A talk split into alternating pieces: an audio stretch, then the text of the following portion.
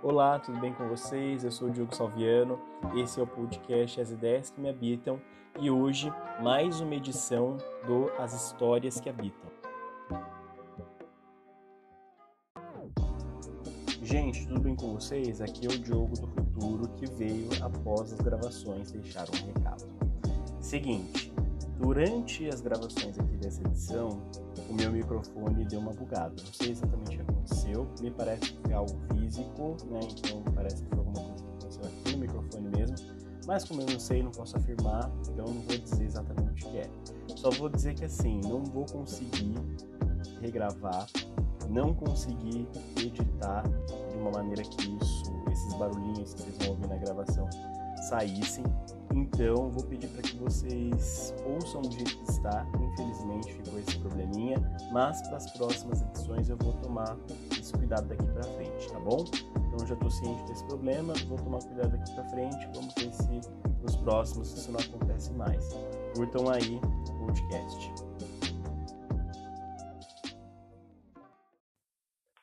Bom, gente, vamos começar aqui conversando um pouquinho mais intimamente, né? Porque eu não sei se vocês notaram, mas eu fiquei um pouco ausente das gravações aqui do podcast. E aí o que, que aconteceu para eu me ausentar?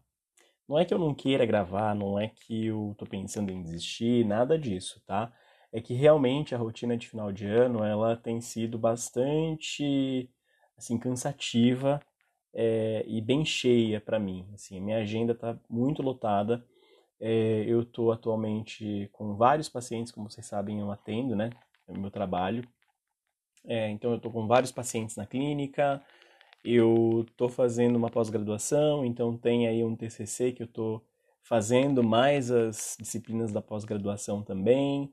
É, além disso, tem um podcast aqui que eu né, acabei me afastando um pouquinho, é, e a gente tem as rotinas da casa, enfim esse tipo de coisa que vai tomando mesmo o nosso dia e que a gente às vezes é, vai tendo que fazer escolhas, né, do que que a gente vai deixar um pouco mais negligenciado, assim, uma hora ou outra.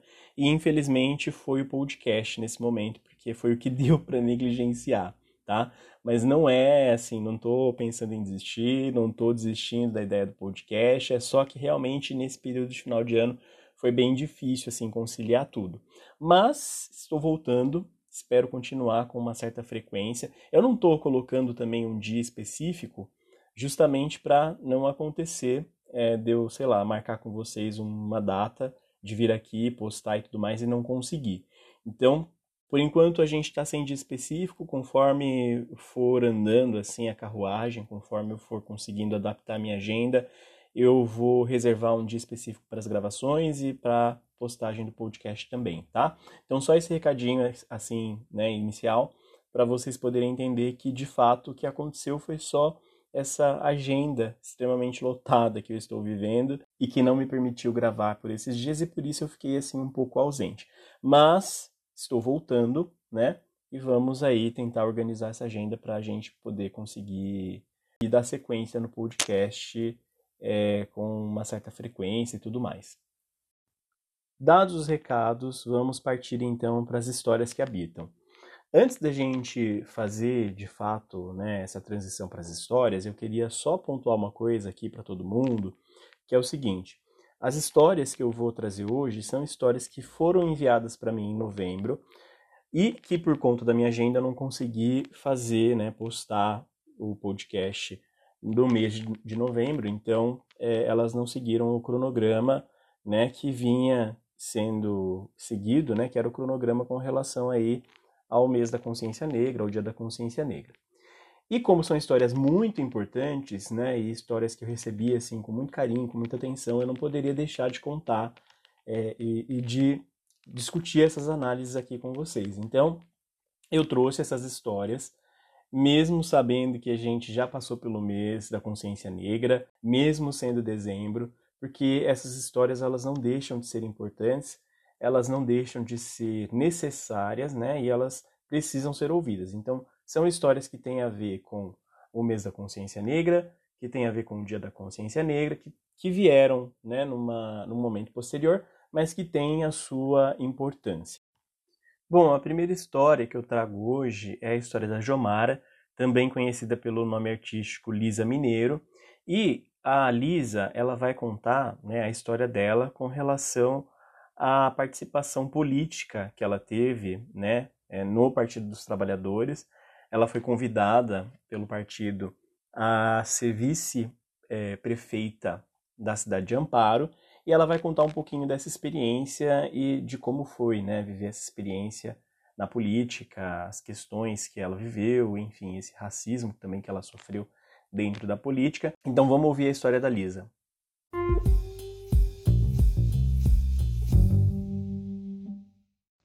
Olá, sou Jomar Elisa Mineiro, tenho 28 anos, sou pedagoga de formação com especialização em gênero e sexualidade e sou artista, cantora e compositora e o meu nome artístico é Elisa Mineiro.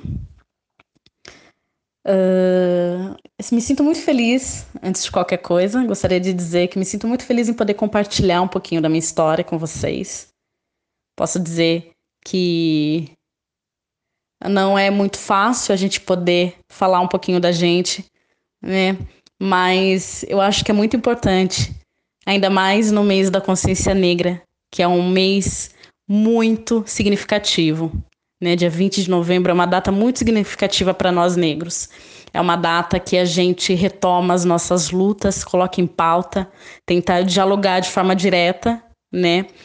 Porque é muito nítido que nessa data, nesse mês, a mídia ressalta o quão importante é o negro dentro da sociedade. A mídia traz a questão de todo processo racista em que nós negros vivenciamos todos os dias, né? não só a mídia, como toda a militância, enfim. Então, me sinto muito feliz em poder compartilhar um pouquinho da minha história com vocês. Bom, especificamente, eu gostaria de falar sobre um desafio que eu tive recentemente nesse ano de eleição. Fui convidada pelo partido de esquerda, o PT, a ser vice-prefeita da nossa cidade, a convite de pessoas muito queridas. E, claro que de início, uh, quando eles me fizeram esse convite direto, é, de primeiro momento eu não queria aceitar, porque eu já imaginava, de certa forma, tudo que eu iria enfrentar, né, exatamente por essa questão racial né? Nós mulheres negras, nós sabemos que a aprovação da nossa imagem, ela ela não vem fácil, né? Muitas vezes ela é negada. Então, dentro dessa visibilidade que tive durante a eleição, eu já logo de início eu já imaginava que não seria fácil. Primeiro por ser mulher negra, e segundo por ser por ser lésbica.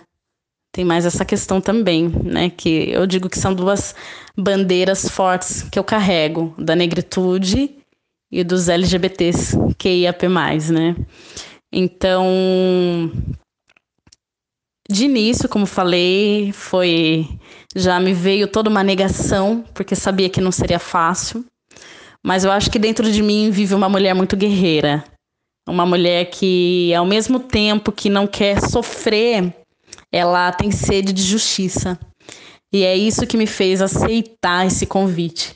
Porque eu sabia que naquele momento eu poderia lutar de forma mais direta, poderia representar e dar voz a algumas pessoas, a pessoas que são apagadas pela sociedade. Então, eu pensei de uma forma coletiva e não individual né, mesmo sabendo de todos os desafios. Como o racismo ele é estrutural, ele está inserido dentro de uma cultura, não seria diferente dentro do partido que eu estava. Né? Às vezes a gente acha que só pelo fato de estar na esquerda a gente não vai enfrentar de forma direta o racismo, né? Porque a esquerda ela levanta a nossa luta, ela dá visibilidade para o trabalhador, ela dá visibilidade para o negro, enfim, ela dá visibilidade para as minorias, né? Então a gente não consegue de repente, associar o racismo estrutural com partido, né? Bom, e para surpresa de alguns e para não surpresa de outros, eu vivenciei o racismo estrutural dentro de um partido de esquerda. Primeiro, porque para a mulher negra ela ser validada, ela precisa provar que ela é boa o suficiente. Então eu percebi que em todo o meu tempo dentro desse processo, eu tinha que ficar me reafirmando como uma mulher intelectual, né? Então sempre tinha aquelas comparações, ah, mas porque tem pessoas muito mais qualificadas? Ah, porque fulano tem mais tempo.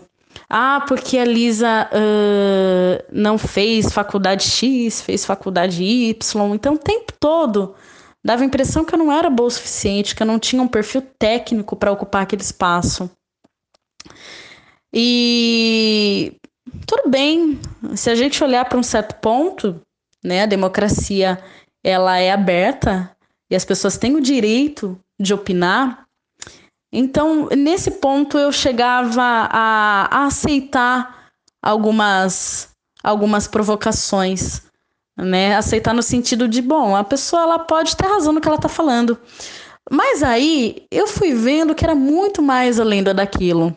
Na verdade, era o racismo, né? Porque a mulher negra ela não é capaz. A mulher negra, ela primeiro que ela não é considerada uma intelectual, né, dentro da elite intelectual ou até mesmo da elite classe média. É a mulher negra, ela não é boa, ela não é ela não tem uma fala tão cativante ou ela não tem uma imagem tão boa, uma imagem que tenha uma aprovação dentro da nossa sociedade. Então, isso é o que foi vindo sempre de forma muito presente, né? sempre pontuando. Eu conseguia perceber o espanto das pessoas, o incômodo das pessoas, isso dentro de um partido de esquerda. Mas, claro, como nem tudo é 100% ruim e nem tudo é 100% bom. Eu tive o desprazer e tive o prazer, porque dentro daquele grupo, né, também tinham pessoas muito boas, pessoas que se reconheciam na minha fala, que se reconheciam na minha imagem, e isso também ia me fortalecendo. Né? E aí eu via um sentido em estar ali. Poxa, eu estou representando a negritude, eu estou representando os LGBTs, então, nada mais justo do que estar forte, né? Não tô sozinha. Então, isso me fez seguir com mais força, com mais convicção, com mais foco. Então, eu digo que não foi um processo fácil, mas foi muito enriquecedor. Bom, resultado: não ganhamos a eleição, porém, de uma visão de empoderamento negro, desafio aceito e desafio concluído com sucesso, porque dentro do coletivo, com a força do coletivo, consegui mostrar para esse sistema racista, homofóbico, para essa estrutura toda, que a mulher negra, que a mulher lésbica, ela pode, ela pode muito. Que ela tem toda a capacidade técnica que ela tem a capacidade de, de falar de igual para igual, né? Então, eu acho que depois dessa experiência, fiquei um tempo pensando, seria muito diferente a luta se os negros tivessem esse despertar. Claro, eu sei que é muito difícil a nossa estrutura emocional, a nossa autoestima ela é abalada todos os dias, né? Mas se a gente se olhar e realmente acreditar, a gente consegue ir além, a gente consegue bater de frente com esse sistema, né?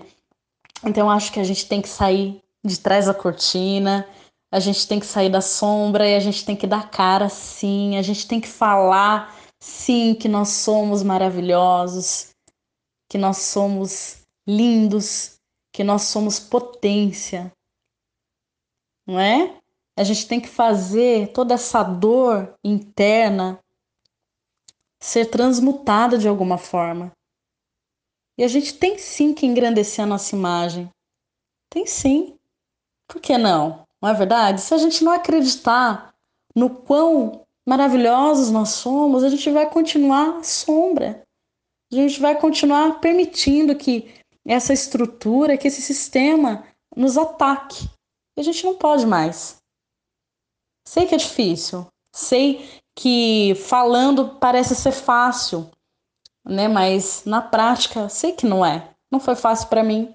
A gente sangra, a gente chora, a gente se machuca, mas a gente precisa encarar de frente. Então essa situação ela me ensinou que eu como mulher negra eu posso, eu devo, eu devo estar ocupando aqueles, aquele lugar, outros lugares, outros contextos. Primeiro eu preciso me permitir, não é? E aí automaticamente a gente vai encorajando outras pessoas. Então é um pouquinho do que eu gostaria de compartilhar com vocês, né? E também deixando um recado ainda mais direto para os nossos negros periféricos. A arte da rua, ela é linda. A comunicação da periferia, ela é linda. A vivência dessas pessoas são vivências ricas. Então, como Paulo Freire ele traz é, é uma, um pensamento que anda muito presente nesse mês, pelo menos aqui comigo, é que não há saber mais, não há saber menos, há saberes diferentes. Então, a partir do momento que a gente olhar que aceitar que a gente é diferente, que tá tudo bem por ser diferente, tudo começa a fluir, não é? Então, é essa mensagem que eu gostaria de deixar para os nossos negros periféricos e para os nossos negros que alcançaram outros contextos, outros espaços. Nunca se esqueçam das suas raízes. Nunca se esqueçam de que há outras pessoas, outros negros que precisam desse fortalecimento. A gente não pode se sentir superior no sentido de oprimir um outro preto. Né? A gente tem que dar a mão e falar, vem junto, mesmo que seja no seu tempo. Então a gente tem que estar aberto a fazer um trabalho de base, né, de empoderar os nossos. Então agradeço pela oportunidade de poder contar um pouquinho da minha história. Bom, gente, vocês acabaram de ouvir aí a história da Lisa Mineiro eu não preciso nem entrar numa análise muito aprofundada aqui, porque a Lisa ela foi muito precisa no que ela disse e ela mesma fez boa parte da análise, até me ajudou. Aliás, queria agradecer a Lisa por ter participado, por ter mandado a história dela, por ter se disposto, né, se disponibilizado aqui a contar essa história. Obrigado, Lisa. Não é fácil a gente reviver certas histórias que a gente vive, né? mas algumas histórias são importantes. Bom, então, discutindo aqui né, a história da, da Lisa, o que eu percebo né, nessa história, o que dá para a gente notar nessa história, é justamente o fato de como as mulheres negras elas sofrem com essa questão é, da mulher intelectual, de como não tem espaço para essa mulher. Vejam aí a história da Lisa. Ela conta sobre essa experiência de ter vivido um período da vida de trabalho dela dentro desse contexto político, num partido de esquerda, que é considerado um partido progressista, e mesmo nesse cenário, ela se viu questionada das suas competências, das suas habilidades, sobre a sua formação, se era mais adequado ou não para aquela situação, se era mais adequado ou não para aquele cargo.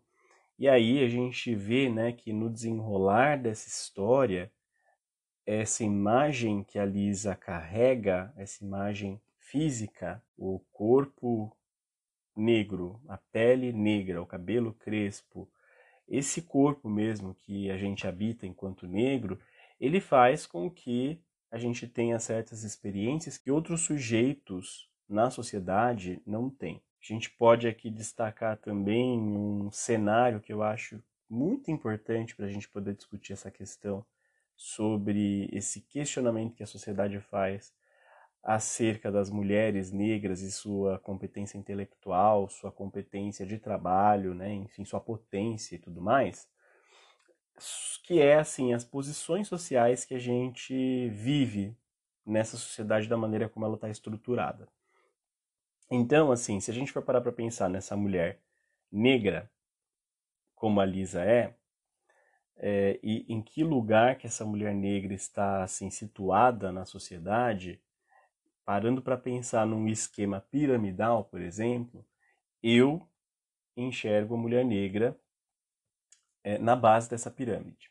E não só eu, existem muitas teorias que trazem visibilidade a essa questão de que a mulher negra ela ocupa um espaço social que é assim muito fechado né, e muito específico e que é muito oposto a outros papéis sociais, como por exemplo o papel do homem branco, hétero, cisgênero. Então esse sujeito que é branco, que é homem, que é cis, que é hétero, ele tem lá um monte de requisitos que a sociedade considera importante e que vão dar a esse homem uma posição de privilégio.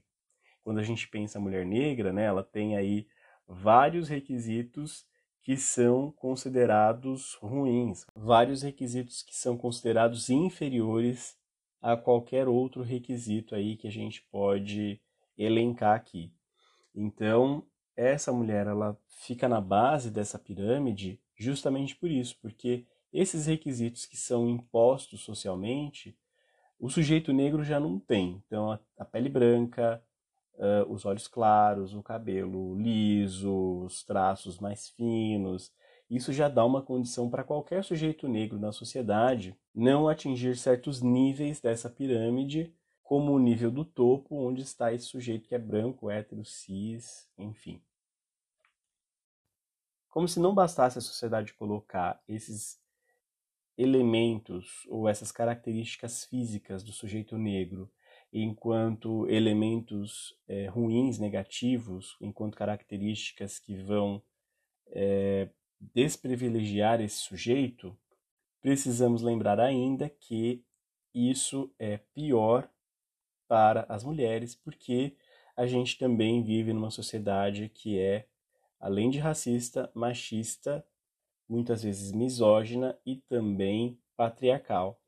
E nessa sociedade, a mulher, todas as mulheres, elas já têm pouco espaço, já têm um espaço bem menor, um espaço bem restrito, bem mais restrito do que o espaço dos homens.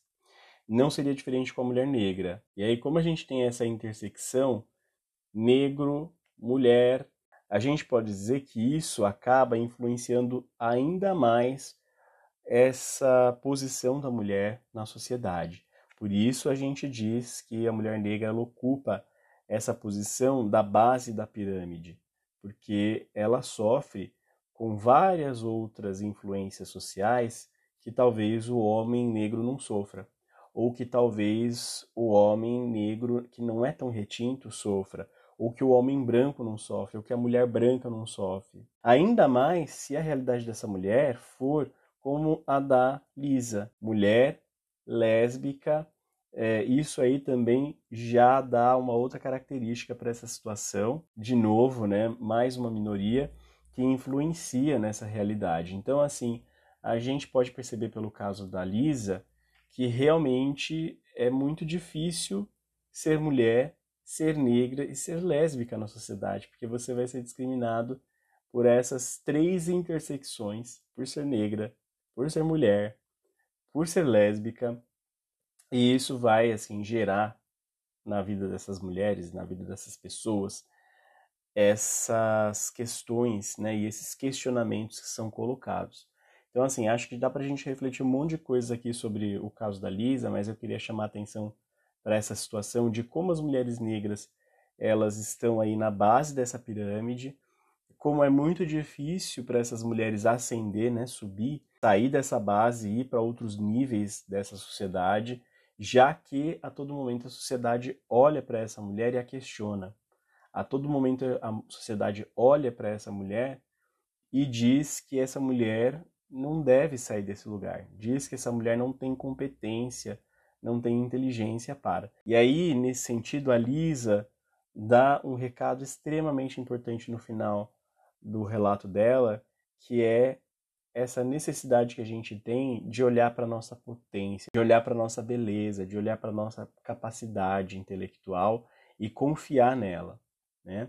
Não deixar que o outro diga daquilo que a gente pode ou não pode fazer, daquilo que a gente tem ou não tem competência, daquilo que a gente consegue ou não dizer, da nossa inteligência. Não dá para deixar que o outro é, diga isso sobre a gente, não dá para deixar que o outro dite as coisas e nos coloque assim num lugar que é o lugar que ele acha, que ele pensa. Então acho que a mensagem da Lisa nesse sentido é muito importante. A gente precisa reconhecer em nós essa potência, essa beleza, essa capacidade sobretudo as mulheres negras. Mulheres reconheçam, mulheres negras reconheçam essa beleza, reconheçam essa, essa potência e reconheçam essa inteligência, porque vocês podem sim.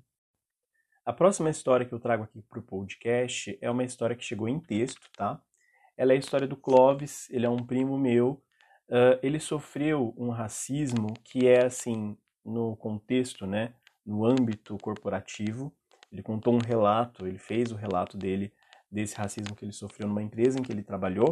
E eu vou contar, vou fazer a leitura agora para vocês, então prestem bem atenção aí.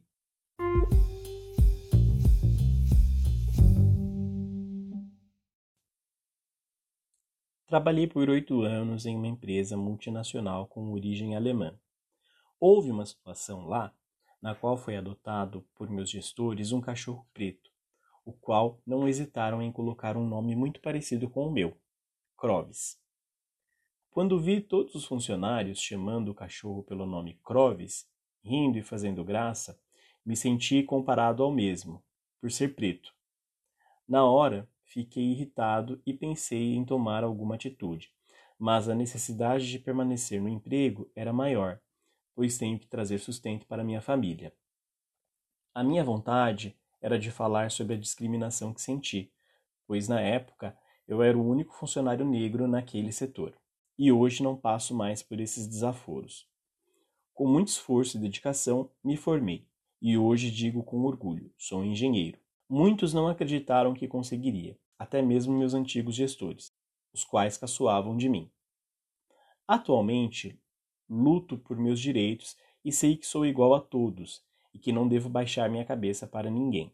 Após algum tempo, fui mandado embora e não cheguei a pensar em processar a empresa, pois no ramo em que atuo, todos sabem o que acontece, pois saímos de uma empresa e entramos em outra, o que muda são os contratos.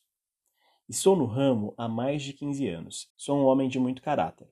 Na vida, a gente sempre aprende com o convívio com as pessoas e temos que saber quem está ao nosso lado e quem nos respeita não por conta do tom da pele, mas sim por suas lutas e vitórias. Bom, gente, vocês ouviram aí a história do Clovis, né? E como vocês puderam notar, né, ele foi comparado com um cachorro e com um cachorro preto. Eu já falei várias vezes aqui em, em outros episódios, em outras edições do podcast, que a história do sujeito negro no Brasil, ela é caracterizada por uma desumanização assim sem tamanho. E essa desumanização ela começou na ideia de que o sujeito negro não tinha alma, e aí ela foi tomando rumos que são assim para mim muito bizarros. E nesse processo inclusive o sujeito negro chegou a ser comparado a animais. E o que a gente viu aqui com o Clovis, né, é exatamente isso, essa desumanização e essa comparação com um animal. E aí eu fico me perguntando, será que a gente saiu mesmo desse, desse contexto da escravatura? Talvez a gente tenha saído assim, entre muitas aspas, daquela realidade como ela era naquele momento. Mas o comportamento social parece que continua, parece que tem uma memória, né, social dessa maneira de se relacionar com quem é negro, dessa leitura de quem é negro, dessa ideia de quem é um sujeito negro, que ainda permanece, permanece até hoje, mesmo a história tendo passado aí, avançado aí, o tanto que já avançou. Essa história ainda permanece. E aí a gente vê isso retratado aqui na história do Clovis. Né? Eu não sei, gente, é muito bizarro para mim pensar que esse comportamento, essa atitude, essa leitura, essa percepção de quem nós somos, de quem nós sujeitos negros somos, ela tem assim se arrastado e permanecido nesse inconsciente coletivo, se é que a gente pode chamar assim, nesse inconsciente social coletivo até os dias de hoje. Essa questão ela é justamente estruturante por conta né, do tempo que as coisas permanecem. E, e ainda tem gente que diz que o racismo não existe. Né? Isso, inclusive, o nosso atual presidente costuma dizer: não existe racismo no Brasil. A gente viu aí o caso do rapaz que foi assassinado no Carrefour e a gente viu também o nosso presidente dizendo que racismo não existia, né? Como não existe? Como a gente ainda consegue viver essas histórias que a gente vive, né? E, e dizer que o racismo não existe? Eu acho, gente, que está na hora da gente começar a criar uma consciência para isso. Algo que está na fala, que parece muito pequeno ou sem importância, tem muita importância. Veja como o Clóvis viveu essa história. Veja como essa experiência se refletiu na vida dele, como isso impactou a vida dele, como ele se sentiu ali naquele momento. Então, assim, tem muitas pessoas que falam: ah, mas é só uma piadinha, ah, mas são só palavras, não tem a intenção por trás é só uma brincadeira, não tem nada demais. Tem importância, gente, tem muita importância. O discurso, a narrativa, né, a fala tem muita importância. Então a gente precisa começar a refletir sobre aquilo que a gente fala. A gente precisa começar a refletir sobre as nossas atitudes, sobre o nosso pensamento, sobre como a gente traduz o pensamento para fala, para o discurso, Vamos passar então para as nossas duas últimas histórias. Bom, eu trouxe aqui é, o relato da Patrícia, que também é minha prima, e aí, como vocês podem notar, a gente está no contexto familiar aqui hoje, né? Bom, a Patrícia contou duas histórias, tá? Uma história ela contou é, sobre a infância dela, sobre uma situação na escola, né? E aí ela relatou como é que foi que a professora lidou com essa história, como é que a mãe dela também lidou com essa história. E a segunda história foi num outro contexto, né? Ela já estava adulta, é, procurando emprego, e aí ela relatou uma situação que aconteceu numa entrevista de emprego e como foi esse processo de ser contratada por essa empresa e tudo mais. Então vamos ouvir a história da Patrícia para a gente entender direitinho o que aconteceu aqui nesse caso.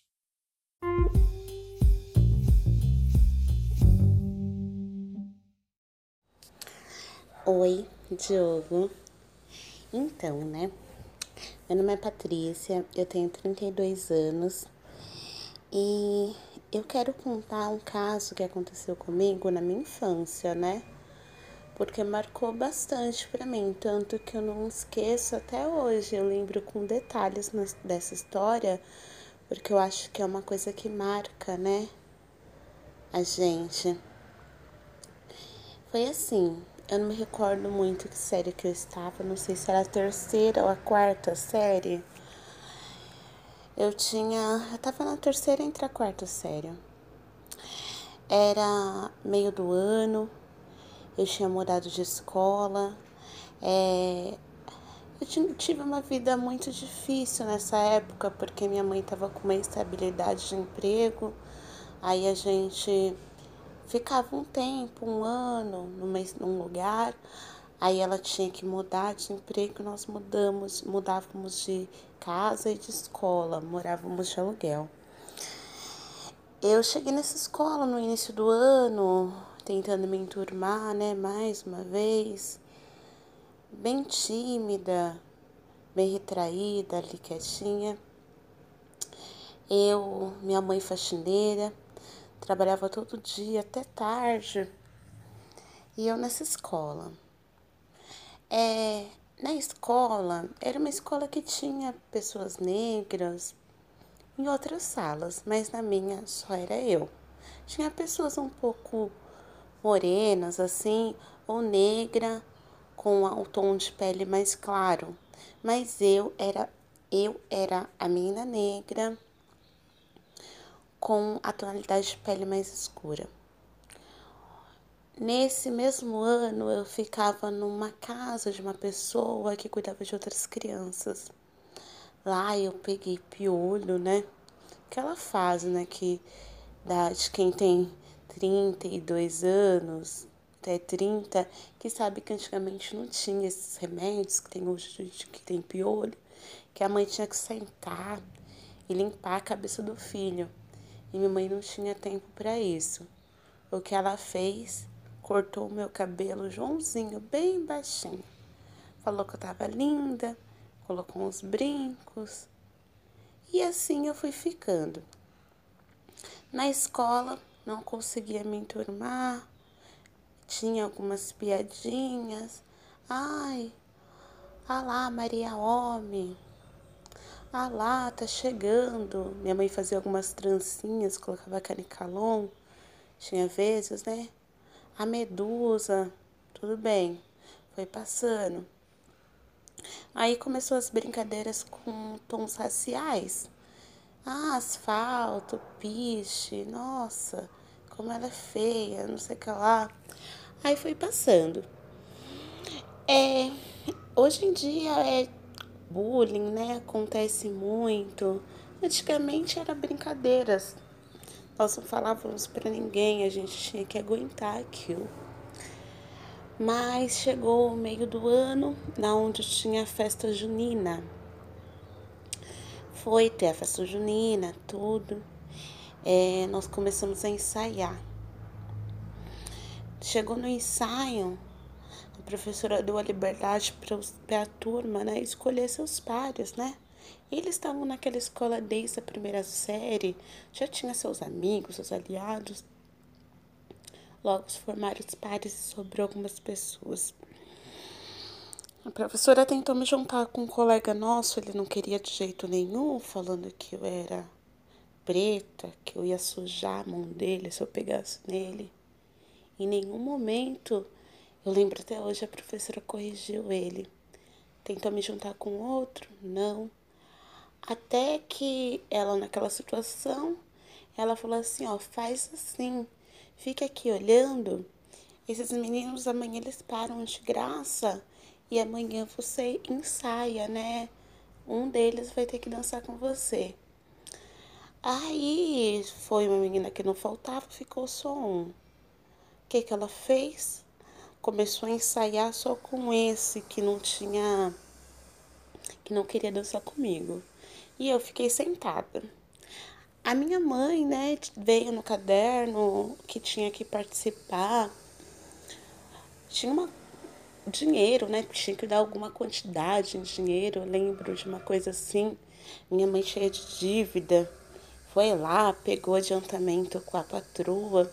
Era coisa pouca, mas nós não tínhamos. E para mim participar né, na festa junina, nós fomos no centro da cidade compramos vestido, chapéu, com as trancinhas.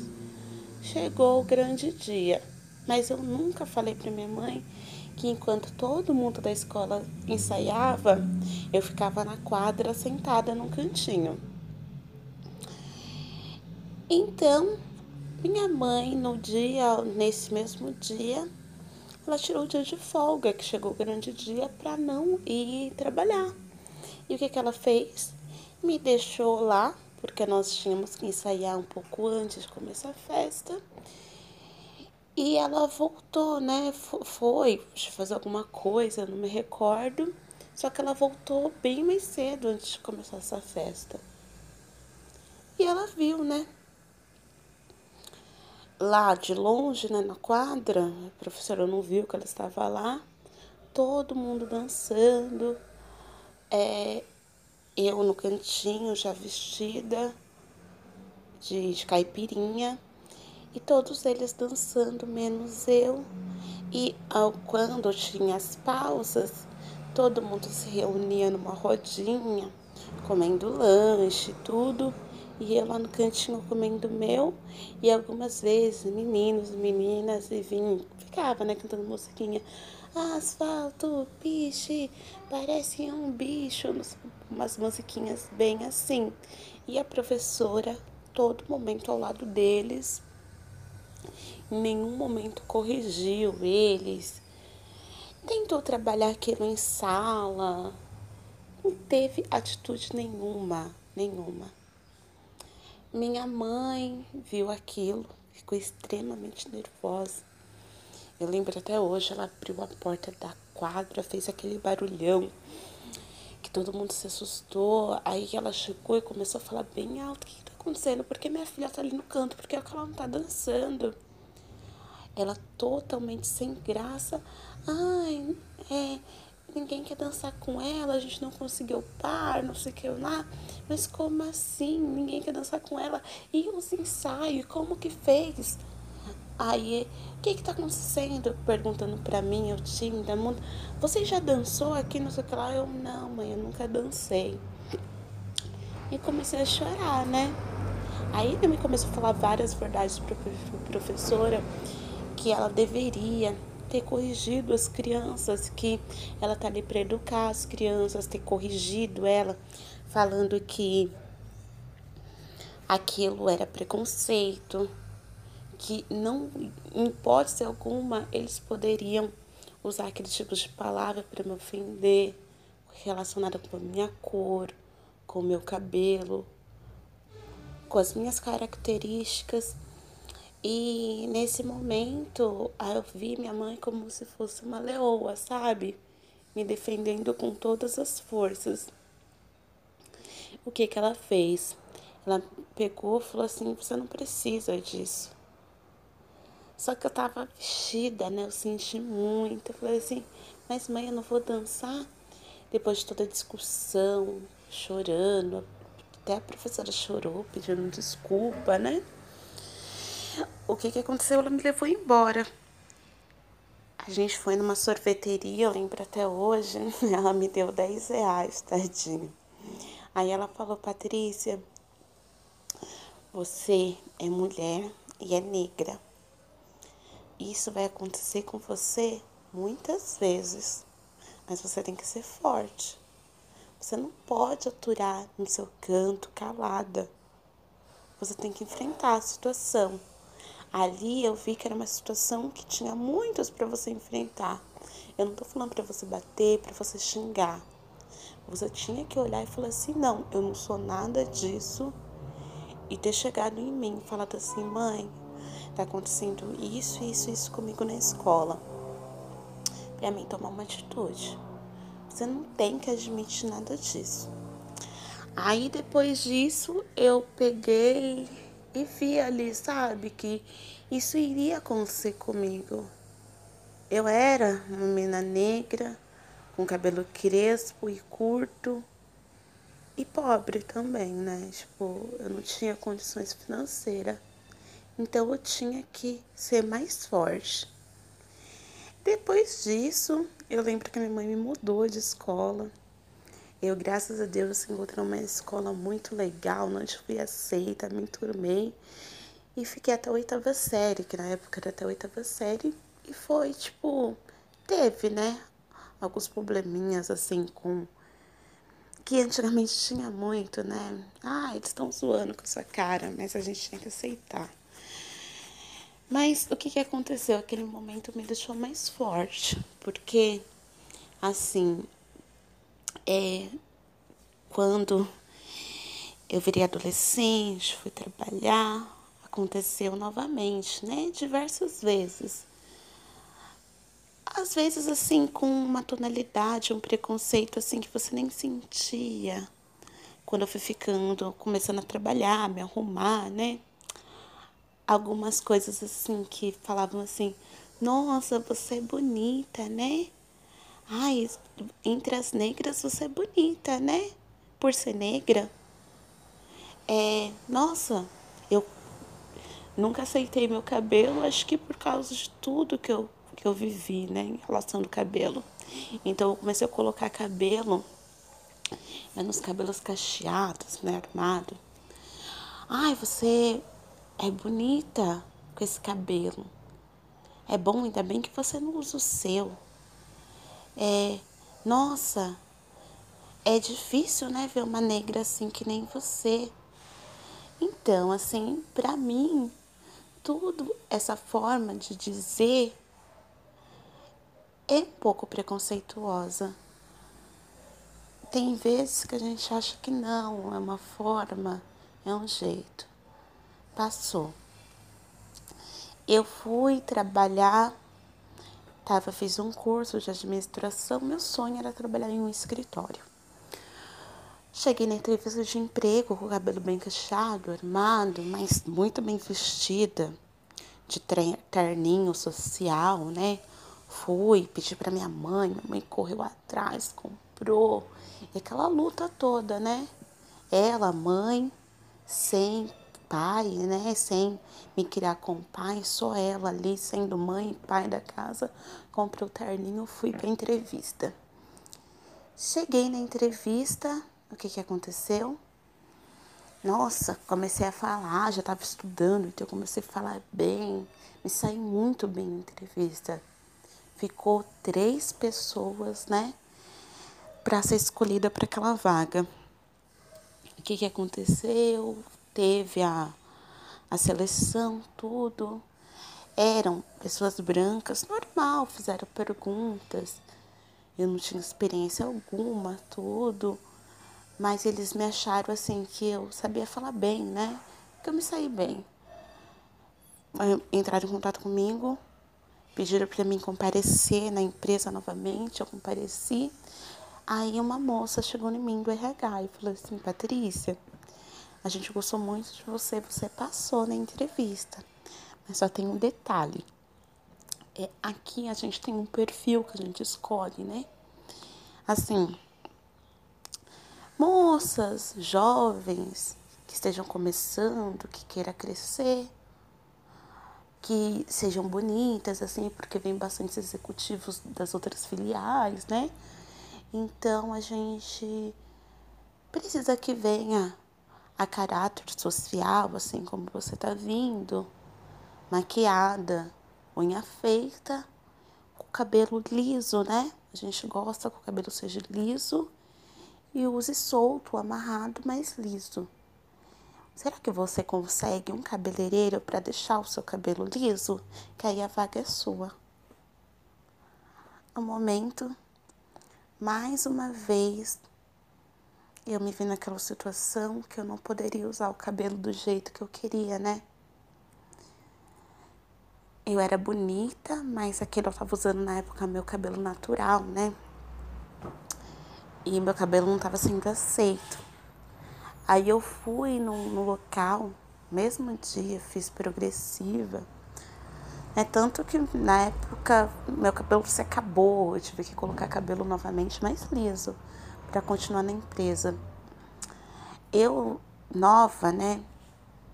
Não entendi assim que eu poderia ter entrado em contato com alguém, mostrado que, era, que aquilo era um tipo de preconceito que eu tava, que, que eu tava passando, né? Que isso daí não existe.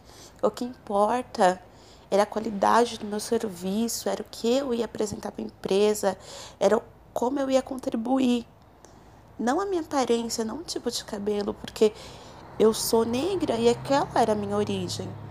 Mas eu, nova e sem estrutura, assim, sabe? Peguei, alisei meu cabelo e fiquei. Quando cheguei lá, tinha mais uma menina negra também com cabelo alisado, que era alisado porque ela trabalhava lá. Então, é assim, muita coisa. Se eu for contar tudo, eu viria ficar aqui conversando com você o dia todo, sabe? Contando o que eu já passei. Mas é, de tudo isso, hoje, assim, hoje não, acho que quando eu completei uns 26, 27 anos, eu comecei a enfrentar o mundo, né? Tudo que me falavam, que eu escutavam, a forma de dizer, eu chegava e falava assim: eu não gostei dessa forma que você falou. Até se fossem amigos próximos, que tem vezes que até amigos muito próximos seus fala com você de uma forma preconceituosa sem sem assim, é, sem perceber. E eu, sendo amigo ou não, eu sempre corrigi. Porque eu acho assim que hoje em dia eu tô forte, eu tô brindada, acontecem essas coisas comigo, eu não não entra assim dentro do meu coração, não me entristece, porque antigamente eu chorava, chorava quando eu tava alisando lá meu cabelo, eu chorei, chorei, chorei. Na época da escola, eu passei por tudo isso. Nossa, para falar, ó, pra contar um fato interessante, assim, para saber o quanto foi forte para mim, eu comecei a fazer xixi na cama. Vesti na cama por mais ou menos um ano, um ano e meio. Minha mãe nunca me levou num psicólogo. Hoje em dia, como eu estudo, eu sei que foi devido ao trauma que eu sofri e que, como eu não era uma criança que conversava, eu. O que, que eu fiz? O meu jeito, assim, de, de demonstrar a minha, a minha angústia, a minha tristeza, foi regredindo e fazendo xixi na cama. Hoje em dia eu sei, né? O que, que aconteceu comigo. Mas foram fatos que marcam que, que faz a gente sofrer, que pode até mudar o caráter da gente. Mas, a gente, é, assim, graças a Deus eu tive minha mãe que estava ali do meu lado, sabe? Eu fui, né? Eu, eu fui estudando, eu fui aprendendo que ninguém precisa aceitar passar por essas situações. Então, é isso, jogo. Acho que nós estamos. Eu quis gravar essas duas histórias assim minhas para que se existe alguém que esteja passando por isso que seja forte. Obrigada, Diogo, pela oportunidade. Um beijo. Bom, vocês acabaram de ouvir a história da Patrícia e tem alguns pontos que eu acho que são bem interessantes da gente começar a discutir aqui. Primeiro ponto deles, né, é que a história da Patrícia parece agrupar né, todo o tipo de sofrimento, e todo tipo de racismo né, que a gente viu nas outras histórias, que a gente viu relatado nas outras histórias, na história dela. Então a gente vê ela comentando sobre a questão do cabelo, né, a gente vê ela falando é, da questão do emprego, da entrevista de emprego, como foi, né? É, passar por essa entrevista.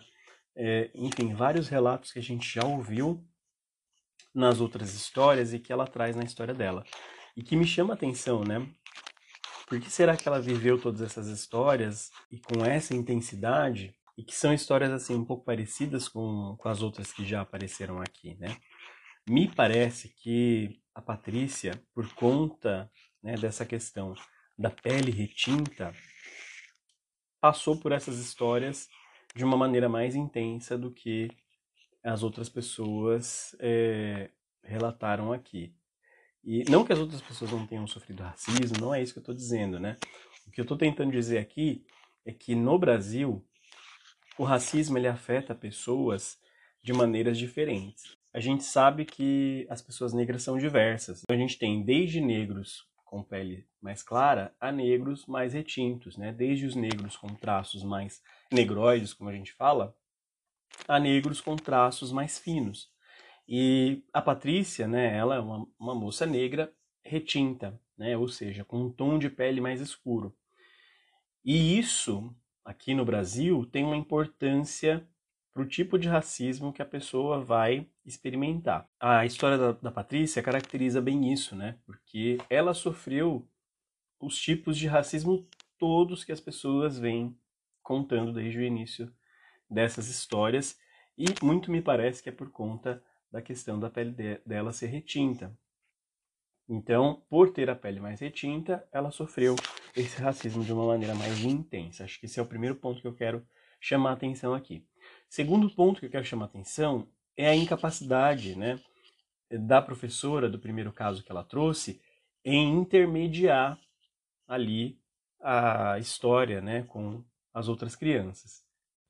Essa incapacidade da professora evidencia né, como no Brasil as pessoas que são não negras, né, e aí eu estou usando a palavra não negros porque a gente tem pessoas brancas, a gente tem os asiáticos, que não são pessoas negras. A gente vê que no Brasil as pessoas não negras elas têm uma dificuldade em, em olhar para esse racismo e encarar esse racismo, dar conta de fazer alguma coisa. A professora parece que fez isso. Era como se ela tivesse assim ignorando aquilo que a Patrícia estava vivendo ali naquela situação e dizendo assim: "Não, tudo bem. Você vai dançar com outra pessoa, não tem problema." Não, tá tudo bem. Fica aqui no cantinho porque não tem nada de errado acontecendo. O problema é, não tem problema, na verdade, né? Não tem problema acontecendo, não tem nada de errado. Então, essa atitude da professora evidencia a maneira como as pessoas não negras no Brasil lidam com esse racismo, que é tentando, assim, não olhar, não encarar, ou fazendo nada, né, como a professora fez, né, o que é extremamente errado, assim. Acho que isso demonstra, por parte de profissionais que precisam intermediar essa situação, como no caso dessa professora, uma certa incompetência. Dá para chamar também a atenção né, de como é, passar por essa experiência foi extremamente marcante para a vida da Patrícia. Acho que primeiro a gente vê né, é, como isso marca pelo peso que foi viver toda essa história, né? Pessoas chamando ela de, de piche, de asfalto, falando que ela era feia, de Maria Homem por conta do cabelo curto, raspado, de Medusa por conta das tranças. Então, o nível de, de xingamentos ali, a interação ali entre as crianças era muito ruim. E, obviamente, isso iria marcar. E, além disso, a gente também percebe essa história, né, como ela ficou marcada, logo no início, quando a Patrícia ela diz pra gente que, que a história foi tão forte e marcante mesmo para ela, que ela se lembra assim com detalhes disso tudo até hoje, né? E aí, num segundo momento, a gente percebe o quanto essa história foi traumatizante para Patrícia, quando ela conta pra gente também os vários episódios, né, pelos quais ela teve lá a enurese noturna, ou seja, quando ela fez xixi na cama, né, o quanto isso significava, né, é, essa regressão que ela falou, né, é, dela ter, assim, expressado ali a angústia, a tristeza, a raiva, né, que ela sentia por ter passado por todos esses episódios racistas. Então veja como a história que a Patrícia passou é, foi uma história de um sofrimento intenso, é, o quanto ela não tinha recursos, né? Por ser uma criança, o quanto ela não tinha recursos para lidar com essas histórias, e ao mesmo tempo o quanto foi negligenciada toda essa situação pela professora, que só olhava para aquilo e deixava acontecendo, né? Eu acho que isso diz alguma coisa sobre a atitude que as pessoas precisam ter diante do racismo, seja essa pessoa branca, seja essa pessoa negra, indígena, a gente precisa se pontuar, a gente precisa se colocar, a gente precisa parar com o racismo, né? E quando a gente perceber que está acontecendo, tem que ir lá denunciar, tem que ir lá fazer alguma coisa, não dá só para assistir a coisa degringolar como degringolou na história da Patrícia e querer como se diz, né, passar um pano assim para dizer que não aconteceu ou para dizer que é normal, que não tem nada de errado. E aí na outra história, né, na história futura, dela entrando para o mercado de trabalho, nessa entrevista que ela fez, onde ela disse que foi muito bem vestida, se comunicou super bem, inclusive foi chamada, né, para ser contratada e tudo mais. É, ela conta lá, relata essa história do cabelo, né, do quanto a empresa fez, né, é, com que ela é, alisasse o cabelo, do quanto a empresa influenciou nessa atitude dela em alisar o cabelo para poder conseguir entrar numa vaga no mercado de trabalho. E aí tem uma coisa muito interessante que a Patrícia fala, que é assim, eu percebi depois de algum tempo que o meu cabelo é natural, é só o meu corpo, sendo o meu corpo, é um cabelo nascendo como qualquer outro cabelo. E só por isso eu não pude ser contratado. Então veja, né, as características naturais desse sujeito que é negro é, sendo assim impeditivo para que é, essa pessoa seja contratada num, num trabalho, para que essa pessoa consiga trabalhar efetivamente. E quem é que disse que o cabelo crespo influencia negativamente no trabalho? Qual é a questão com relação ao cabelo crespo? Ele vai tornar a pessoa mais produtiva ou menos improdutiva? Ele faz essa pessoa menos capaz, menos inteligente, ele dá menos possibilidades, menos recursos intelectuais para essa pessoa. Não, né? Como ela disse, essa é uma característica física. Não tinha nenhuma influência no trabalho dela. Mas as pessoas negras, infelizmente, em várias situações, se veem né, nessa encruzilhada. Assim, eu, ou eu corto o cabelo, ou eu aliso, ou eu adequo isso aqui a uma imagem que é solicitada, ou então eu não, não consigo trabalhar. E aí, né, a gente pode até pensar assim que para algumas pessoas é, isso é balela, que as pessoas podem escolher um emprego. Ah, não, mas não é assim, procura outro. Mas não é exatamente assim, né? A gente sabe que tem uma parcela da população que é pobre, que não tem condição de escolher emprego. Essa parcela, em geral, é a parcela negra, marginalizada, são as mulheres, como eu disse, estão lá no, no, no patamar, né, no primeiro nível da pirâmide social e que não tem essa condição de escolher. Às vezes a pessoa tem que ir lá e encarar aquilo para ela ter como sobreviver. Que é um pouco do que a Patrícia contou também. Ela mesma disse que a mãe era pobre, que ela sempre teve que viver nessa batalha. Então imagine como é que é entrar nesse mercado sendo mulher e negra. É muito difícil. Às vezes você não tem de fato esse poder de escolha. Então imagine também nessa situação você ter que se submeter, né? Cortar o cabelo, alisar o cabelo, usar as wigs, né, assim, para se adequar a essa, a essa imagem. Acho que isso não é muito legal, né? De novo, essa imagem, né, social desse sujeito negro, que só por ser negro é incapaz, não consegue, é menos inteligente, é, não tem alma, como as pessoas dizem, né? É comparado a animal, é menos gente. Então são coisas que a gente precisa começar a refletir. Não dá pra gente só reproduzindo esses comportamentos como se fosse ok, como se estivesse tudo bem. Um outro ponto que eu acho importantíssimo de ressaltar também é a diferença entre a criação das crianças não negras e as crianças negras. Teve um momento aí da história da Patrícia que ela falou de como foi esse pós-festa junina, onde a mãe dela levou ela até uma sorveteria, elas sentaram e conversaram sobre a negritude. Né? E a mãe fez essa conversa nesse momento. Olha, você é uma criança negra, é uma mulher retinta, negra, você vai passar por várias situações assim, você não pode deixar que essas situações te afetem, você não pode se permitir viver essas situações. Você tem que tomar uma atitude, tem que fazer alguma coisa. E, e aí, né, explicou o que, que, que ela podia fazer, né? Deu ali algumas possibilidades para Patrícia, a partir de então, começar a tomar algumas atitudes. Isso é uma conversa que crianças não negras não precisam passar. Pais de crianças não negras, eles não precisam fazer essa conversa com os filhos, porque os filhos não vão passar por esse sofrimento na escola. Por esse sofrimento, por essa exclusão, não vão passar por esse preconceito racial, e essa conversa que a mãe da Patrícia teve, embora muito importante, eu acho que a mãe dela, aliás, parabéns à mãe dela, porque pelo que ela contou aqui, né, parece uma bela mãe. Mas essa conversa em si, ela não é uma conversa confortável, não é uma conversa fácil, não é uma conversa agradável, porque primeiro você nessa conversa tem que encarar esse racismo que a gente sofre diariamente. E num segundo momento também ter que encarar o racismo que o seu filho sofreu, ter que lidar com o racismo que o seu filho sofreu, sendo ele uma criança, né, que não tem esses recursos para de fato lidar com essa realidade, isso é muito doloroso, isso é muito pesado para uma mãe.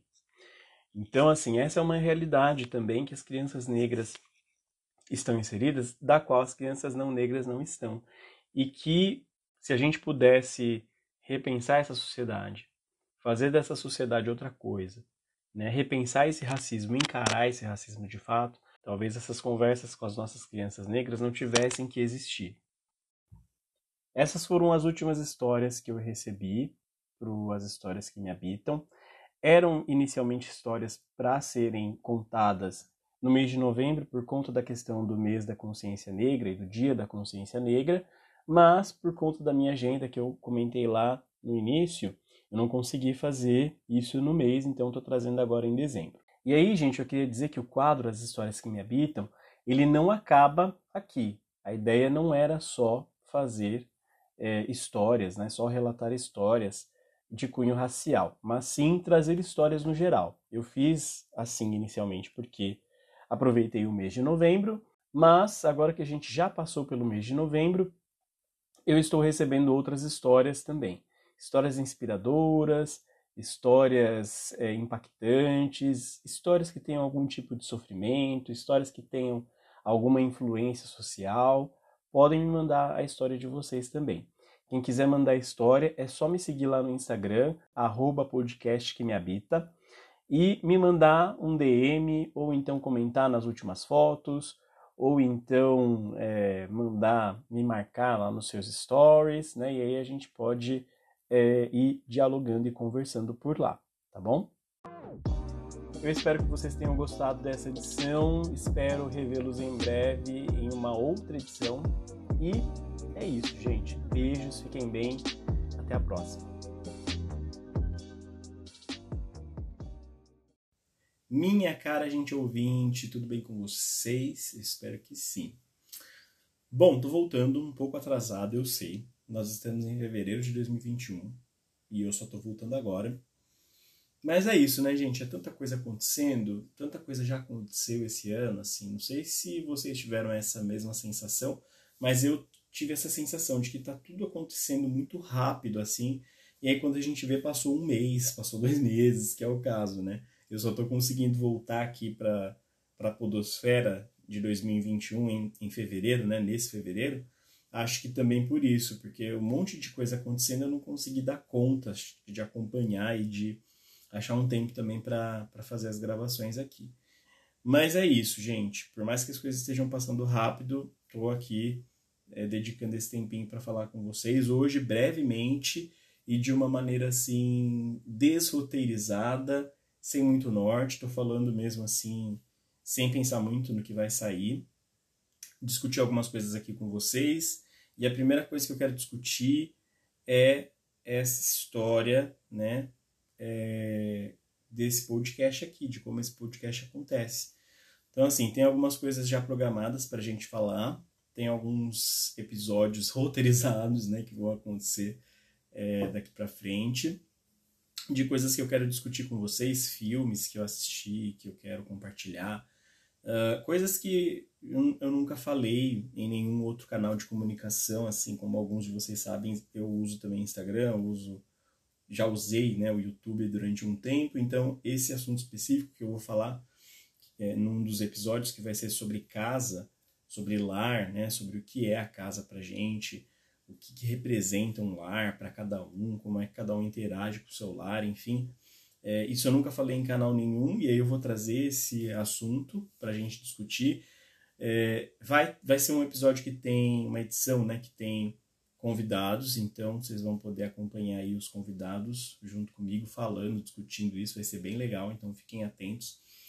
E então tem coisa programada para vir, tá? Aguardem que tem coisa programada para vir. E hoje especificamente eu vim falar de uma coisa que tá rolando aí, né? Que tá todo mundo falando nas redes sociais, que é Big Brother. Que eu venho aqui falar com vocês sobre Big Brother não é exatamente sobre Big Brother, mas sobre o que as pessoas falam ou comentam nas redes sociais sobre Big Brother. Porque, gente, é, eu também não tenho muita propriedade para falar do Big Brother, porque eu não estou acompanhando assim, eu vejo uma coisa ou outra, bem raramente é, vejo vídeo solto, assim, sabe? Vejo o que as pessoas falam, ou o que as pessoas postam, assim, então eu não estou acompanhando 100% o Big Brother para poder também dar um panorama, uma ideia, assim, do que é que está acontecendo na casa e nem da atuação das pessoas que estão lá dentro, né? nem do, das atitudes, enfim, das falas de cada um da, dos participantes do Big Brother. Gostaria de, de assistir, de acompanhar, porque tem uma pessoa lá que é assim próxima a mim, que é um, uma amiga, mas não posso dizer que eu acompanho porque de fato não estou conseguindo. Não é nem que eu não queira, é porque eu esqueço. Às vezes eu trabalho até tarde, Daí depois eu tenho coisa da casa para fazer, aí depois eu fui assistir uma outra coisa que eu tava com vontade e esqueço assim do Big Brother. E aí acabo não acompanhando, mesmo mesmo mesmo quando, né, tem assim essa vontade de assistir porque minha amiga tá lá, né? Mas, enfim, né, não estou acompanhando, então não posso falar muito sobre o que está acontecendo dentro da casa. O que eu quero falar do Big Brother, na verdade, é assim, o que as pessoas estão falando do Big Brother, o que as pessoas estão comentando nas redes sociais, a atitude de algumas pessoas, assim, até próximas a mim, é, diante de alguns dos eventos que estão acontecendo lá dentro da casa, e que, sinceramente, assim, são atitudes que me chamam muita atenção, que eu fico, assim, um pouco preocupado, fico um pouco pensativo. Será que é isso mesmo que está acontecendo? Será que eu estou sendo muito bonzinho em pensar da maneira como eu penso? Ou será que eu. Não sei, eu fico me refletindo algumas coisas aqui e eu quero compartilhar essas reflexões, essas ideias, né? O podcast não é sobre as ideias que me habitam, então eu vou falar dessas ideias sobre Big Brother hoje. Mas vamos aos finalmente, né, gente? É assim, eu tô acompanhando, né, no, nas redes sociais, Twitter, Facebook, Instagram. Tô vendo que tem um movimento, assim, de algumas pessoas que tomam partido de alguns dos sujeitos que estão lá dentro da casa, né? E outras pessoas que tomam partido contra os sujeitos que estão lá dentro da casa, né? E nessa história, né, da gente tomar partido de um lado e ou então partido contra um lado, né, eu vejo algumas atitudes que eu diria que são um pouquinho problemáticas, assim, eu fico pensando, né, que são um pouquinho problemáticas. Que situações essas que são problemáticas? Por exemplo, a gente sabe que agora, nessa edição do Big Brother, como na edição anterior, né, teve essa, esse movimento de colocar um monte de gente que é, assim, famosinha, tem uma, uma carreira né, é, nas mídias. E não só, também tem outras pessoas lá que são profissionais de outras áreas, é, profissionais acadêmicos até, é, ou com alguma atuação mesmo em alguma área específica e que tem uma carreira estabelecida né, na sua área. E aí eu vejo pessoas nas redes sociais se posicionando né, ou a favor ou contra essa pessoa e de forma assim meio emocionada demais, afetada demais talvez, é, chegando a um ponto assim da pessoa querer, é, como eu posso dizer isso, chegando ao ponto das pessoas quererem ver assim a carreira do sujeito que está lá dentro arruinada, ou dizendo que a carreira daquele sujeito foi arruinada porque a participação que ele teve ali na casa foi uma participação é, muito ruim, ou que aquele, aquele sujeito se demonstrou uma pessoa muito ruim. Eu vou aqui dar nome aos bois, né, de alguns dos participantes para ficar mais fácil. Por exemplo, eu sei que está lá dentro Carol com K, né, que é um nome aí da música pop, né, do cenário pop brasileiro atual, assim, que tem já uma carreira, uma carreira que não é uma carreira longa, mas é uma carreira estabelecida de algum tempo e que é conhecida assim nacionalmente, tinha nome, muita gente gosta da Carol Conká. Eu mesmo gosto da Carol Conká. É, e que depois dessa participação as pessoas começaram, né, depois dessa participação dela no Big Brother, as pessoas começaram a dizer que a Carol Conká não é aquilo que elas imaginavam, não é aquilo que elas supunham, é, que ela é muito atriz, assim, né? Porque tá lá dentro, é, agora a que tá lá dentro é a real e a que tava aqui fora era a falsa, né? Tem gente que chegou a publicar, é, agora vocês estão vendo quem é a Carol Conká, porque quem trabalhou com ela sabe. E olha, eu não tô aqui pra passar pano pra ninguém, Passou uma moto. E olha, eu não tô aqui para passar pano para ninguém. Eu não conheço a Carol Conká, nunca trabalhei com ela, não sei dizer se ela é essa pessoa é, polida, maravilhosa, que abraça todo mundo, ou se ela é um carrasco, né, com quem ela contrata. Não posso dizer isso, não posso afirmar. Mas, ao mesmo tempo, o que eu acho problemático é que é o seguinte, né? A gente está vendo, assim, um recorte. O Big Brother, ele é um reality show, né? Então as pessoas que estão lá dentro, elas estão lá dentro para jogar, para participar de um jogo. Aí a gente já tem assim um cenário armado. A pessoa está ali pensando em ganhar alguma coisa. Então ela tá, sei lá, tomou um, um, uma posição de estratégia, né? Ela tomou uma posição de, de quem quer ganhar o jogo e por isso ela vai pensar mais nela do que nos outros, né? Então acho que esse cenário por si só já define muita coisa, né? É, e aí, num, segundo momento, é o seguinte, né? Como eu falei, a gente está vendo esse recorte, que é um recorte, assim, é, mostrado por alguém, né? É um recorte que ele é, é, ele é apresentado de uma maneira, né? Ele é apresentado pela Globo da maneira como a Globo apresenta. Então, tem uma edição ali por trás, né? Tem uma apresentação que, que é feita e que segue assim um molde, né? E que tenta é, fazer com que os personagens dessa edição eles atuem de uma maneira específica ou quando esses personagens não necessariamente atuam dessa forma, a edição vai lá e mostra um pedacinho dessa atuação desse jeito, que dá a entender que essa pessoa é assim ou é assado, né? E aí isso faz com que a gente crie assim uma imagem desse sujeito que está ali dentro, que eu não sei muito bem se é a imagem real desse sujeito, né? Veja, a gente está de novo, né? Essas pessoas elas estão inseridas nesse contexto de um jogo é, não é o contexto real da vida delas, não é o trabalho, não é a casa, né? Com pessoas que elas não conhecem, né? É, nessa história de competição, elas estão ali competindo entre elas. Então é um recorte muito específico. Não dá pra gente dizer assim que essa pessoa que está ali, ali dentro, ela é maravilhosa e também não dá pra gente dizer que ela é horrível, que ela é o vilão, né? Mas dentro dessa estrutura de, de programa e dentro dessa apresentação né, que a Globo faz para a gente, a gente tem que entender que nesse cenário, nesse contexto, tem que ter um mocinho, uma mocinha e tem que ter um vilão, né? Tem que ter o protagonista e tem que ter o antagonista.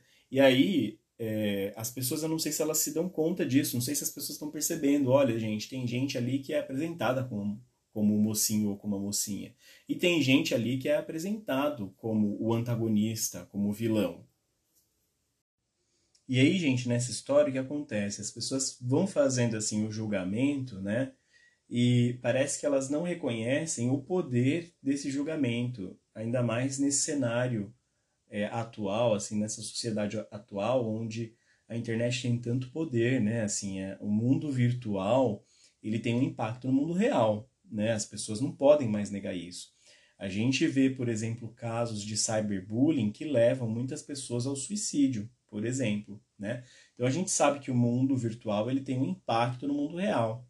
E hoje em dia, nesse contexto de pandemia, né, isso fica cada vez mais evidente, porque veja, a gente agora está fazendo academia online, a gente agora faz psicoterapia online, eu mesmo sou, né, trabalho com psicoterapia, estou ali atendendo os meus pacientes online, né? Que mais? A gente faz aula de dança online, a gente faz é, yoga online, né? A gente faz uma série de coisas. A gente está assim vivendo muito online e a gente precisa começar a perceber que essa vida que é online, ela não é só ali na tela, né? ela não é só ali na rede social e morreu, ela tem um impacto, né?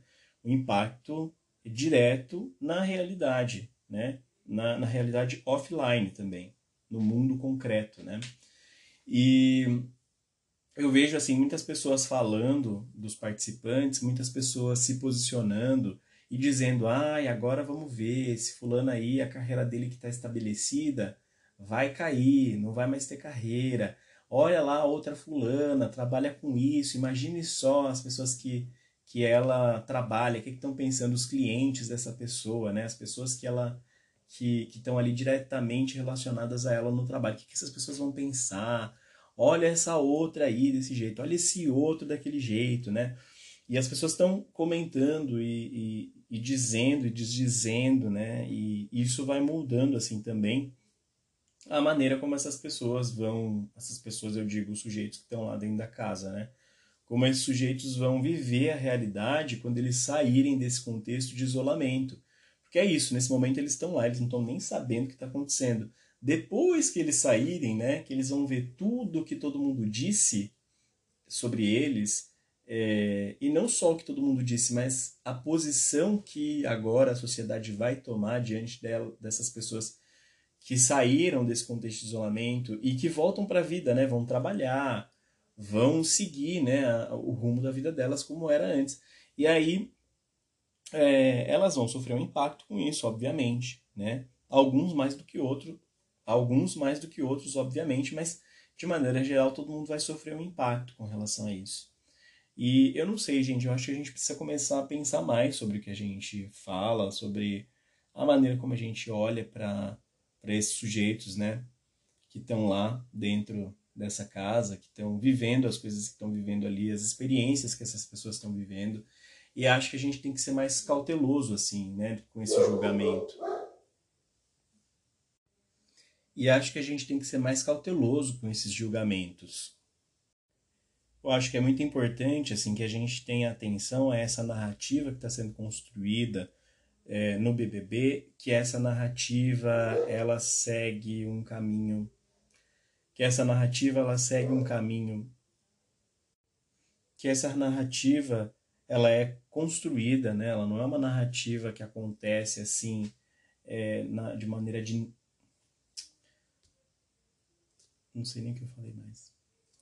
Que essa narrativa ela é uma narrativa construída, ela não acontece assim de forma dinâmica, né? As, essas ideias e essa apresentação, essa apresentação que, que a Globo essa apresentação que a emissora traz pra gente, né, é uma narrativa construída mesmo, que tem essa ideia por trás. Olha, gente, tem os bons e tem os ruins, tem os legais e tem os chatos, tem os interessantes e os, des os desinteressantes, tem os militudos e os não militudos, né? Então, assim, acho que a gente tem que estar atento a essa narrativa, a essa construção dessa narrativa que a emissora tenta passar pra gente, para a gente não cair nessa ideia de comprar, né? Olha, isso aqui realmente, esse cara aqui é o bom, esse cara é o ruim, e nossa, já que ele é o bom, ele é o fado sensato, e já que ela é a ruim, ela é a péssima, a pessoa mais horrível do mundo, né? Vamos cancelar essa pessoa. Isso me lembra muito, né? Essa ideia que a gente tem assim hoje também, que a gente vive muito nas redes sociais, do cancelamento, né? O quanto a gente vem assim cancelando pessoas é, por conta de determinadas atitudes que essas pessoas têm e o quanto né, essa atitude de cancelamento não diz mais sobre a gente, sobre as nossas assim, intolerâncias, né? Sobre a nossa incapacidade de lidar com aquilo que o outro faz e que a gente não aceita, ou aquilo que o outro faz e que a gente acha que não é tão legal, acha que é errado, do que de fato é, sobre o que o outro é, sobre quem o outro é, sobre como ele é, se ele é legal ou não, se ele é bom ou não, né? No fundo, gente, a gente precisa entender que o ser humano ele é assim dicotômico, né? Ele é um ser assim que não é uma coisa só, né? O ser humano é, é bastante diverso e numa hora vai ser bom, numa hora vai ser ruim, e numa hora vai ser bom e outra hora vai ser ruim faz parte, né? Nós somos ambíguos. A ambiguidade ela faz parte da humanidade também. A gente tem que entender que a gente não é só bom o tempo todo, que a gente não é só bonito o tempo todo, que a gente não é só legal o tempo todo, né?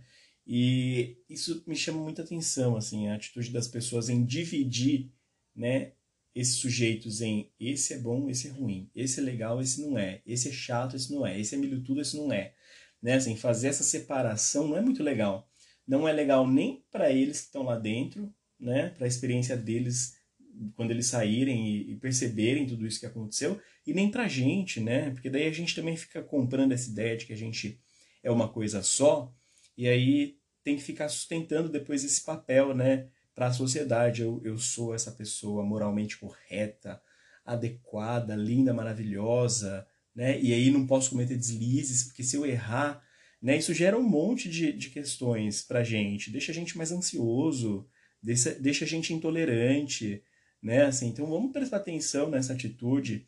De novo, eu não estou aqui para passar pano, né? Em, em relação com não estou aqui para passar pano com relação às atitudes das pessoas dentro da casa. Eu nem sei muito bem o que está acontecendo lá. Eu vou tentar acompanhar para poder também discutir mais vezes sobre isso aqui com vocês.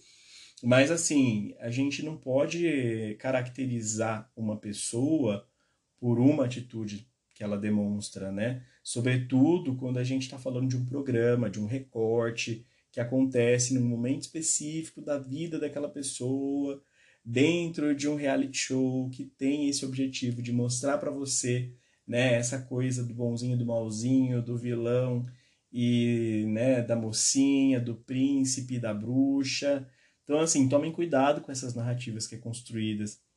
Então, assim, tomem cuidado com essas narrativas que são construídas dessa forma, né? Vamos tomar mais ciência da nossa ambiguidade e, e dessa dessa e da nossa constituição humana, né, que não é uma coisa só, não é assim, não pende só pro lado bom, não pende só pro lado ruim, né? A gente é bom e ruim ao mesmo tempo, a gente é bonito e feio ao mesmo tempo, a gente ama e odeia a mesma pessoa, às vezes ao mesmo tempo, né? Somos ambíguos. Somos ambíguos, né? Vamos aceitar essa ambiguidade, vamos aceitar que a gente não é uma coisa só na vida. E tá tudo bem a gente errar. A gente erra e depois conserta o erro. Depois vai atrás de, de consertar. O problema é não consertar, né? O problema é ficar errando sempre.